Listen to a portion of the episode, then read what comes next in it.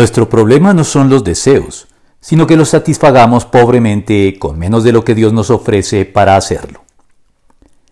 En relación con los deseos, C.S. Lewis concluyó que somos criaturas mediocres, nos complacemos con demasiada facilidad. Los deseos son algo inherente a nuestra condición humana que por lo mismo no deben ser suprimidos sin más, sin que al hacerlo estemos renunciando a una parte valiosa de nuestra humanidad. Lo que debemos hacer es buscar su satisfacción en el único que puede suplirlos de sobra y acallarlos de manera completa, Jesucristo. El problema es que con frecuencia nos conformamos con muy poco al buscar satisfacer nuestros legítimos deseos en realidades mundanas muy alejadas de Dios, que no solo se encuentran lejos de satisfacerlos a cabalidad, sino que además acarrean efectos como la culpa, atentados a nuestra dignidad y deterioros de nuestra calidad de vida, sumiéndonos en una existencia mediocre.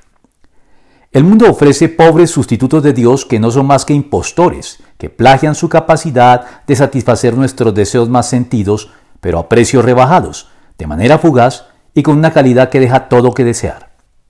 Haríamos bien en reconocer que la satisfacción plena de nuestros deseos no se alcanza al margen de Dios, pues, como lo dijo Agustín de Hipona, Tú nos hiciste para ti mismo y nuestro corazón no hallará reposo hasta que encuentre descanso en ti. El Señor describió así nuestras opciones al respecto. Todo el que beba de esta agua volverá a tener sed, respondió Jesús.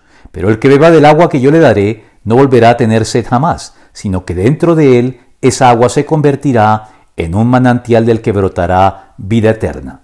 Juan 4 del 13 al 14.